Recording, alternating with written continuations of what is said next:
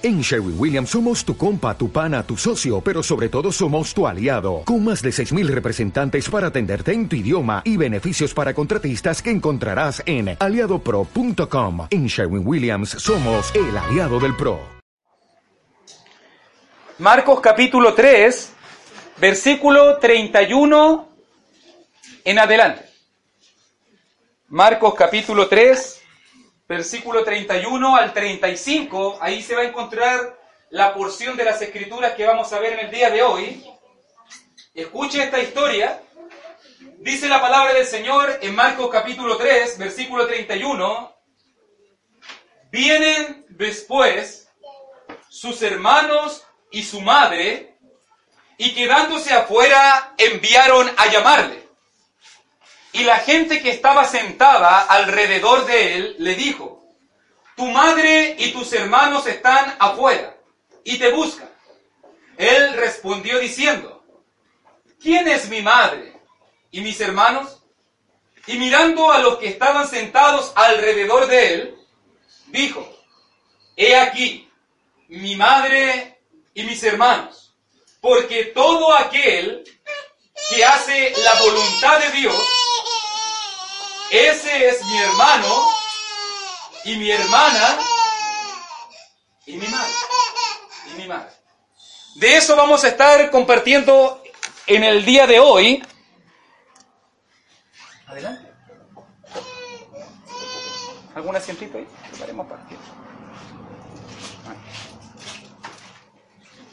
Marcos capítulo 3, versículo 31. Si uno mira el contexto, si uno mira el, contexto de, este pasaje,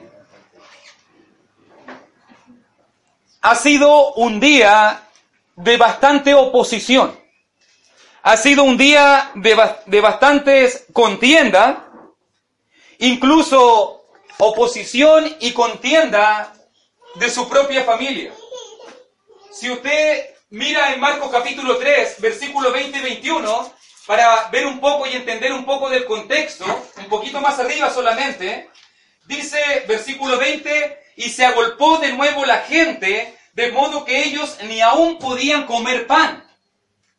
Cuando lo oyeron los suyos, dice versículo 21, vinieron para prenderle, porque decían, está fuera de sí ha sido un día difícil. ¿Sabe lo que la familia de Jesús pensaba de él? ¿Sabe lo que su madre, tal vez, porque sabía un poquito más que los demás, sus hermanos, pensaban de él? Está loco. Está fuera de sí. Mira cómo que Jesús está predicando, no tiene tiempo para comer, no tiene tiempo para descansar, no tiene tiempo para hacer las cosas cotidianas. No, Jesús parece que la Biblia, se le llenó la Biblia con la, cabeza con la Biblia, se volvió loco este hombre. Y lo suyo, dice su familia, querían ir a tomarlo para solamente decirle te volviste loco. Nuevamente su familia va a llegar Imagínense lo, frustrante que tiene que haber sido para Jesucristo. Lo trataron en Marcos capítulo 3, lo trataron de hijo del diablo. Lo trataron que por Belcebú, por Satanás, echaba fuera demonios. Su familia lo trataba como loco. Su familia lo trataba como loco. Los fariseos y los saduceos lo criticaban. Y dice versículo 31, nuevamente viene su familia, nuevamente vienen sus hermanos. No sabemos los propósitos por qué vienen, no lo sabemos. No podemos especular por los motivos, pero ya había un antecedente previo de que ellos estaban queriendo tomar a Jesús por loco y sacarlo de ahí, ¿sabes qué? Como que le dio vergüenza ajena. ¿Sabes qué? Mi hermano está loco. No lo escuchen. Vamos a sacarlo. Así pensaban los hermanos de Jesús, por si acaso. Juan 7, ni, aún sus hermanos creían en él. Va a llegar un momento, va a llegar un momento donde sus hermanos van a creer en Jesús. Va a llegar un momento. ¿Qué podemos aprender cuando miramos Marcos capítulo 3, versículo 31? ¿Qué podemos aprender? ¿Quiso Jesús ser imprudente con su familia? Porque uno diría, Jesús, tu mamá, tus hermanos te vienen a ver. Y al final Jesús no va a verlos, sino que Jesús dice, aquí está mi verdadera madre, aquí están mis verdaderos hermanos, aquí está mi verdadera familia. ¿Qué es lo que Jesús quiere enseñarnos ¿Qué es lo que Jesús quiere que nosotros entendamos con este pasaje? ¿Quería ofender a María? No. ¿Quería ofender a sus hermanos? No. Pero sí Jesús quería enseñarnos algo muy importante que nosotros tenemos que entender y tenemos que digerir. Número uno, lo primero que podemos aprender aquí en Marcos capítulo 3, cuál es la aplicación que podemos hacer nosotros, es que la familia, la familia más importante, la familia más importante que tú y yo debemos tener, ¿cuál es? La familia espiritual. Es la familia espiritual. Jesús honraba a su madre. Jesús respetaba a su madre. Jesús amaba a sus hermanos. Pero usted cree que Jesús va a dejar de predicar la palabra porque su madre lo está esperando afuera? ¿Se da cuenta la imagen? Él está predicando. Él está haciendo la obra de Dios. Él está haciendo las cosas que el Padre quiere. Él está cumpliendo la voluntad del Padre. Y en ese momento, ¿usted cree que Jesucristo se va a ver interrumpido por las palabras de su madre o por los comentarios de sus hermanos? Jesús tiene las cosas puestas en su perspectiva. Por eso es que Jesús responde como responde. Él no se va a dejar distraer de la obra y de su propósito, ni aún por su propia familia. ¿Jesús ama a su familia? Sí. ¿Cómo lo sabemos nosotros? Hasta en la cruz se preocupó de su madre. Hasta en la cruz. Cuando estaba Jesucristo crucificado, momentos antes de morir, está diciéndole a Juan, el apóstol, he aquí tu madre, cuida a mi madre. Jesús estaba tan preocupado hasta de la salud física, hasta del sustento, del sustento, del sostenimiento de su madre, que proveyó todo, hasta aún incluso cuando moría. Jesús amaba a María. Pero ¿sabe lo más importante? Jesús amaba más la obra que a María. Y esa es la perspectiva correcta de la vida. Esa es la perspectiva correcta que debían entender sus discípulos. ¿La familia es importante, hermano? Sí, es importante, muy importante. Y debemos darle mucho énfasis a la vida de familia. Porque Satanás ataca los hogares, Satanás quiere destruir la familia. Pero ¿sabe a qué tenemos que darle más énfasis? A la obra de Dios. Al propósito de Dios en nuestras vidas. He aquí mi madre. He aquí mis hermanos. Mi corazón está con los que realmente quieren servir a Dios. Mi corazón está con aquellos que quieren rendirse a Jesucristo. Mi corazón está realmente con aquellos que quieren someterse a la voluntad de Dios. ¿Dónde está tu corazón, hermano? ¿Está tu corazón en cumplir la voluntad de Dios? ¿Es tu prioridad más alta el poder honrar y servir al Señor? ¿O es más importante tu familia? ¿Son más importantes tus relaciones? ¿Son más importantes los nexos? ¿Qué es más importante para ti verdaderamente? ¿Cuántas personas muchas veces por la familia, por los lazos, por las relaciones, dejan de lado lo más importante, la salvación de su alma, los propósitos de Dios, la obra de Cristo, por priorizar otras cosas? Otras cosas. Aquí está Jesús reaccionando, en vivo. En vivo. Él no quiere deshonrar a nadie, pero Él quiere que entendamos qué es lo primero en nuestra vida. ¿Qué es lo primero en nuestra vida? Número uno, servirlo a Él. ¿Qué, es lo primero, ¿Qué debe ser lo primero en nuestra vida? Honrarlo a Él antes que cualquier persona. Antes que cualquier persona. O sea que en el número uno de tu lista tiene que estar Jesucristo. Y después, todo lo demás. Ordénalo como tú quieras. Cada uno sabe las prioridades que tiene. Cada uno sabe lo que quiere hacer. Pero tu primera prioridad siempre debe ser el Señor. ¿Y sabe por qué esto es tan importante, mi hermanito? Por la segunda idea que transmite el pasaje. Porque hay una segunda idea más poderosa que la primera.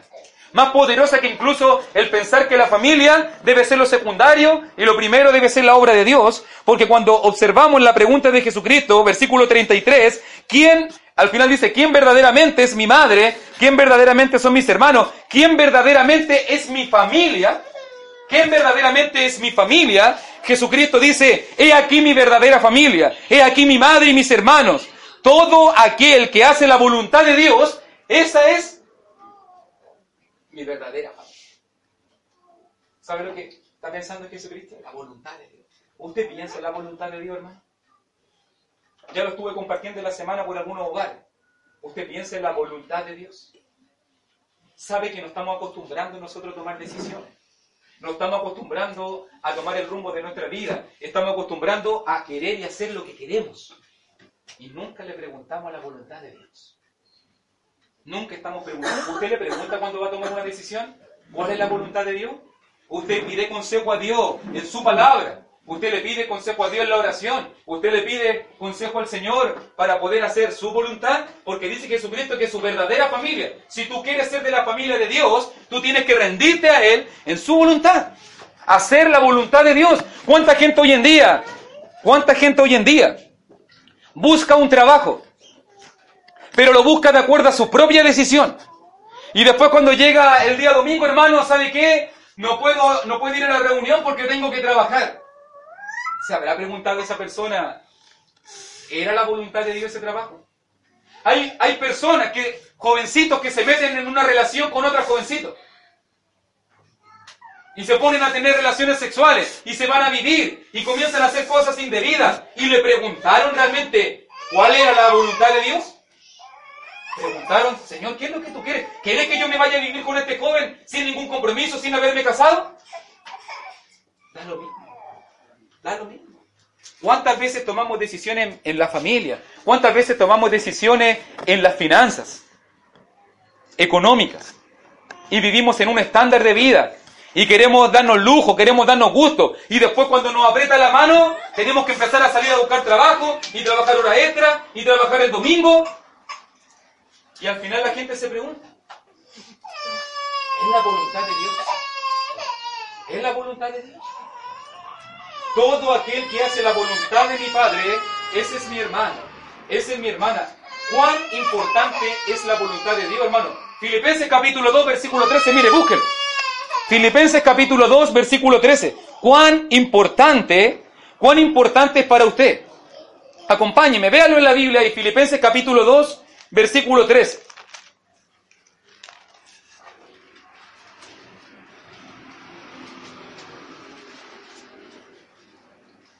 Filipenses capítulo 2, versículo 13. Mira lo que dice este breve pasaje, pero qué importante lo que dice, porque dice Filipenses capítulo 2, versículo 13. Hermano Wilson, ayúdame por favor con la lectura.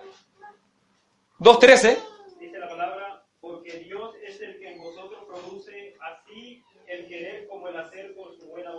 Dios quiere provocar cosas en ti. Dios quiere encender cosas en ti. Dios quiere motivarte a que tú vivas la vida espiritual como Él quiere que la vivamos. Dios quiere provocar en ti el querer y el hacer. Dios quiere que cada día te comprometas más. Dios quiere que tus pensamientos sean los pensamientos de Cristo. Que tus acciones sean las acciones de Cristo. Pero para que eso pueda suceder, tú tienes que conocer su voluntad. ¿Cómo Dios provoca el querer y el hacer en tu vida? Dice, dice allí, Dios provoca, ¿cierto?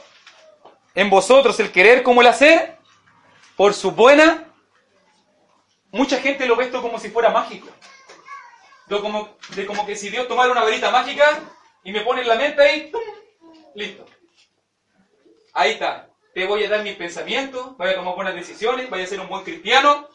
Solamente por milagro de Dios y por un arte mágica, por la varita mágica de Jesucristo, ¿cuánta gente no besa su relación así, en una, en una, de una manera sobrenatural? Como que si Dios me va a dominar y me va a controlar. Pero ¿se fija usted quién es el que quiere provocar el querer y el hacer? Dice allí versículo 13, por su buena voluntad. O sea que si yo no tomo la palabra de Dios, si yo nunca leo la Biblia, si yo no quiero ser instruido por el Señor, si yo nunca participo de los estudios bíblicos, si yo no tengo momentos de devoción, momentos de lectura de la palabra, ¿cómo Dios va a provocar en mí el cambio? ¿Cómo Dios va a provocar en mí la transformación? Si yo nunca tomo la palabra, si yo nunca participo. Dios quiere provocar cosas en ti, hermano. Dios quiere cambiar mi vida, Dios quiere hacer de nuevo mis pensamientos, Dios quiere renovar tu mente, Dios quiere renovar tu corazón. Pero ¿por qué es que yo no cambio? ¿Por qué es que sigo pecando? ¿Por qué me comporto igual? ¿Por qué me airo todavía? ¿Por qué de, de repente digo malas palabras, tengo malos pensamientos, me comporto de una manera inadecuada? ¿Sabe por qué? Porque no estamos dejando que la voluntad de Dios haga el querer y el hacer en nuestra vida. Porque no estamos dejando ser moldeados, formados por la palabra de Dios. Dios quiere provocar en ti tu vida. Dijo Jesucristo que los verdaderos, su verdadera familia son los que hacen la voluntad del Padre. Ahora estamos mirando aquí en versículo 13 de Filipenses capítulo 2, que Dios quiere provocar eso en ti. Por su palabra. Por su palabra. ¿O no te acuerdas? Ni siquiera tengo que pedirte que vayas a la Biblia porque es tan conocido este pasaje. Mateo capítulo 7, versículo 21. No todo aquel que me dice Señor, Señor, entrará en el reino de los cielos. Si no dice el versículo 21, el que hace la voluntad de mi Padre. ¿Sabe que es tan importante hacer la voluntad del Padre? Es tan importante ser moldeado por la voluntad de Dios, porque en el día final Dios no va a pesar solamente si tú dijiste que tenías fe, no va a pesar solamente si tú dijiste que tenías obra. Señor, muchas cosas hicimos en ti. Señor, te confesamos como nuestro Rey, como nuestro Señor. ¿Sabes lo único que va a importar en el día final? Si tú hiciste, si tú te dejaste moldear, si tú te dejaste influenciar, si tú te dejaste guiar por la voluntad de Dios. Por la voluntad de Dios. Eso significa que tus decisiones involucra la voluntad de Dios. Eso significa que en tu vida involucra la voluntad de Dios. Eso significa que quieres que Dios provoque en ti el querer y el hacer por tu buena voluntad. Dios quiere hacer una obra tremenda en tu vida. Dios quiere hacer una obra tremenda en mi vida. Pero Dios solamente la va a hacer si tú haces su voluntad. ¿Quieres hacer la voluntad de Dios? ¿Quieres dejar de ser guiado por la voluntad de Dios? Ese es el motivo. O sea que antes de tomar una decisión de trabajo, antes de tomar una decisión de estudio, antes de decidir con la persona que voy a ser, antes de invertir mi tiempo. ¿Sabe lo que yo a veces me, ¿Sabe lo que a veces la gente no se pregunta? ¿Sabe lo que la gente no se pregunta? Por ejemplo, el día miércoles hay estudio, hay una actividad. ¿Sabe lo que, lo que, si tú fueras una persona espiritual, ¿sabe lo que tú deberías preguntarte el día miércoles en la noche? El Señor, ¿Qué quiere de mí el miércoles de la noche? ¿Cuál es la voluntad de Dios el miércoles a las 8? ¿Es la voluntad de Dios que te quede en la casa? No, no es la voluntad de Dios. No es la voluntad de Dios. ¿Es la voluntad de Dios que priorice los estudios, el trabajo? ¿Es la voluntad de Dios que priorice que hace frío, que queda lejos? ¿Es esa la voluntad de Dios? No, es la voluntad de Dios. Ahí me doy cuenta que yo no quiero hacer la voluntad de Dios. Porque si yo le preguntara a Jesús, Jesús, ¿cuál es la voluntad de Dios el miércoles a las 8? Jesús, ¿qué me diría? El miércoles a las 8 usted tiene que estar con los hermanitos. Y la gente decide al día. Al día. ¿O no? Cuando se hace una actividad en la iglesia, cuando se hace un paseo, la gente dice al tiro, no, yo no voy a ir. Le preguntó a esa persona a Jesús, ¿qué quería que él hiciera? ¿Le preguntó a Jesús? Para que usted entienda yendo a la menudez. En marzo van a comenzar los estudios bíblicos a las 10 de la mañana. ¿Le preguntaste a Jesús qué quiere, qué quiere Jesús que tú hagas el, domingo a las 10 de la mañana? No, si quiere que me quiero dormir en la casa tomando desayuno. ¿Usted cree que Jesús va a querer eso? Es que a veces, ¿sabe, ¿sabe lo que pasa? Vuelvo a decir lo mismo. Nosotros tomamos decisiones, vivimos la vida como queremos vivirla y después le pedimos a Dios y después le pedimos a Dios que bendiga nuestra vida. Pero nosotros decidimos, nosotros tomamos decisiones, nosotros nos apartamos de los estudios, nos apartamos de la comunión con la iglesia, nos apartamos de las cosas que no hacen bien, de la palabra, de la oración, del ayuno. Nosotros decidimos eso y después cuando nos va mal, ¿a quién le vamos a pedir ayuda? Al mismo que rechazamos. Al mismo que abandonamos. Al mismo que decimos que no nos importa la voluntad. Porque si una persona sabe de que todos los domingos a las 10 de la mañana hay estudio, si una persona sabe que todos los miércoles hay estudio, que hay actividades, que hay trabajo, que hay evangelismo, y no se involucra, es porque esa persona no quiere hacer la voluntad de Jesús, no quiere hacerla. ¿O usted cree que nosotros, decidimos de que hay que hacer el miércoles el estudio? ¿Usted cree que, que nosotros decidimos que hay que hacer el miércoles el estudio? Jesús lo decidió por nosotros hace dos mil años atrás lo decidió por nosotros. incluso nosotros somos más cómodos y más flojos. Porque la iglesia primitiva, ¿cuándo se reunían? Todos los días. Somos más flojos. O sea, de gracia a Dios que los hermanos que toman las decisiones somos flojos. Somos flojos. Porque si fuéramos como la iglesia primitiva, tendríamos que tomar las decisiones, hermano, todos los días. Todos los días. Pero para hacerle cómodo a usted, a veces se dice, vamos a hacer un estudio, dos estudios a la semana. Imagínese si, si no va a hacer estudio. Si usted le preguntara cómo vivía la iglesia primitiva, cómo hacía la voluntad de Dios, todos los días por las casas y en el templo, no cesaban de enseñar y predicar a Jesucristo. Así dice, Hechos 5.40. Esa es la voluntad de Dios. Por eso vuelvo a preguntar, ¿queremos realmente hacer la voluntad de Dios? ¿O queremos hacer lo que nos acomodan, lo que nos conviene, lo que es fácil? ¿Acuerda lo que dijo Jesús? Y aquí mi madre y mis hermanos. mi verdadera familia se encuentra en aquellos que quieren cumplir la voluntad de Dios. ¿Quiere usted cumplir la voluntad de Dios? ¿Quiere hacer lo que Dios manda? En todas las decisiones de su vida, en todas las decisiones de su vida, hay que poner primero la voluntad de Dios. A veces hay que decir no. A veces hay que posponer cosas. A veces hay que acomodar la vida. Pero no es Jesús que tiene que acomodarse a tu tiempo. Eres tú que tienes que acomodarte a lo que Jesús quiere para tu vida. Eres tú que tienes que acomodarte. Pero nosotros le pedimos a, Dios que no entienda. Señor, tú entiendes, tú sabes. Y Jesús no entiende ni sabe. Eres tú que tienes que acomodarte a lo que Jesús quiere para tu vida y no Jesús. Imagínese Jesús va a andar las paradas de nosotros. ¿Se imagina? No, no te preocupes, no venga, no, no participe del estudio. Venga el puro domingo a tomar la serie y después se va. ¿Cierto? ¿Para qué morir la luz entonces? ¿Para qué hacerte los clavos? ¿Para qué hacerte la corona de vida? Ahí uno se da cuenta realmente si queremos hacer la voluntad de Dios. Vamos a terminar con este pasaje, Hebreos capítulo 10, por favor. Hebreos capítulo 10, versículo 36.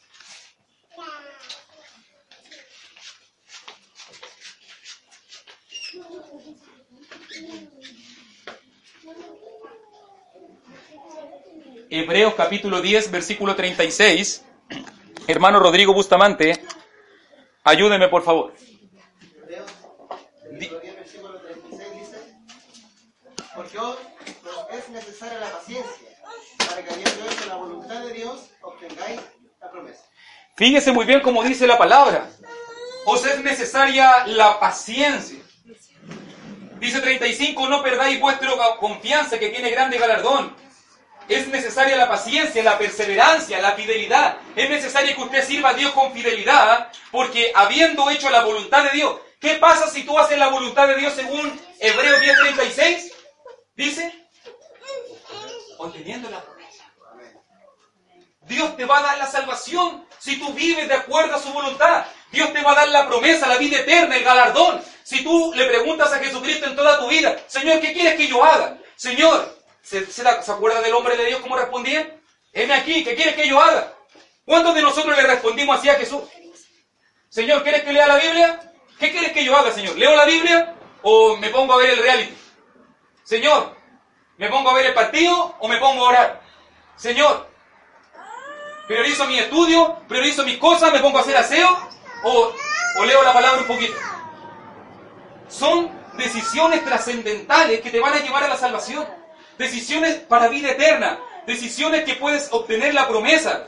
Fíjate cómo lo va a decir para animarte, versículo 37 en adelante, porque aún un poquito y el que ha de venir vendrá, y no tardará, mas el justo vivirá por la fe, y si retrocediere no agradará mi alma. Pero nosotros, mira la convicción del escritor del libro de los Hebreos, pero nosotros no somos de los que retroceden para perdición, sino, sino de los que tienen fe, sino de los que hacen la voluntad de Dios sino de los que buscan el galardón. Vive de tal forma que Dios vea que anhelas, que ansias el galardón. Vive de tal manera en tus decisiones. Enfoca tu vida, enfoca tus prioridades para que Dios vea que tú quieres el galardón. ¿Quieres realmente el galardón? ¿Quieres realmente la vida eterna? Porque dice allí, nosotros somos de los que tienen fe para preservación del alma. Dios quiere salvarte, hermano. Dios quiere darte la vida eterna. Pero si no hacemos la voluntad de Dios, si no estamos enfocando nuestra vida en el galardón, si no estamos tomando las decisiones que tenemos que tomar, se puede perder toda la obra que Dios quiere hacer en tu vida. Dios quiere hacer una obra grande. Dios quiere hacerte de nuevo. Dios quiere, Dios quiere verte en el cielo. Y lo único que ha dejado es un manual, su palabra, viva y verdadera, para poder guiarte a llegar al cielo. Ayer estudiábamos eso con una persona, ¿cierto? Aquí está el manual. No hay otro camino, no hay otra brújula, no hay otro norte, no hay otro horizonte. Aquí está. Pero si tú desoyes esto, ¿qué te queda? No te queda Porque tú puedes venir a la iglesia, pero si no estás haciendo la voluntad de Dios, tú puedes hacer cosas religiosas. Tú puedes estar dándole un plato de comida todos los días a una persona que golpea. Eso no es lo más importante. Tú puedes decir que tienes fe y creer en Dios. Tú puedes orar todos los días. Tú puedes leer la palabra. Pero si no estás haciendo la voluntad de Dios en tu vida, no sirve. Si Dios no está formando en ti lo que tiene que hacer, no sé. ¿Cuántos van a llegar en el día final según Mateo 7? Muchos me dirán en aquel día, Señor, En tu nombre hicimos muchos milagros. En tu nombre echamos fuera demonios. En tu nombre hicimos esto y aquello. ¿Cuánta gente va a basar su salvación en las obras que hace? Señor, yo voy a hacer aquello, yo voy a hacer esto otro. Pero al final, ¿qué es lo que le dice el Señor? ¿Qué le va a declarar? declarar? Apartado de mí. Nunca conocí. Apartado de mí, hacedores de maldad. ¿Te imaginas que Dios te diga, sí, yo sé que haces cosas? Yo sé que haces cosas. Pero todo lo que haces es maldad. Porque una vida de obras sin hacer la voluntad de Dios, no sé. Una vida de pura fe sin hacer la voluntad de Dios, no sé. Para que tú tengas el galardón, para que yo tenga la vida eterna, para que yo pueda tener realmente y gozar de las bendiciones de Dios. El otro día un hermano nos hablaba de Primera de Juan capítulo 2 versículo 17. ¿Se acuerda lo que dice? Y el que hace la voluntad de Dios permanece para siempre. Dios quiere salvarte, que seas eterno en el reino. Pero para eso tienes que hacer su voluntad. ¿Quiere hacer la voluntad de Dios, hermano? Le animo. Le animo con todo el corazón a que hagamos la voluntad de Dios. Cada uno, ¿por qué estoy hablando en estos términos? Porque cada uno sabe dónde le apriete el zapato. Cada uno sabe en lo que estamos fallando. Cada uno sabe en lo que yo tengo que dar más énfasis en mi vida espiritual. Cada uno sabe, ¿o no? No nos vamos a poner a hacer una lista de pecados para poder decir esta es la voluntad de Dios. Usted sabe. Yo hablo con gente que sabe lo que Dios quiere para su vida. El problema es que muchas veces sabiendo lo que Dios quiere para mi vida, no lo hago. Esa es la decisión que hoy día usted tiene que tomar. Señor, yo sé. Yo sé lo que tú quieres de vida. Yo sé lo que me falta. Yo sé lo que tengo que dejar de hacer. Yo sé. Ayúdame, ayúdame a hacer tu voluntad. Ayúdame a vivir en tus caminos. ¿Es esa su petición? Vamos a orar entonces. Vamos a orar.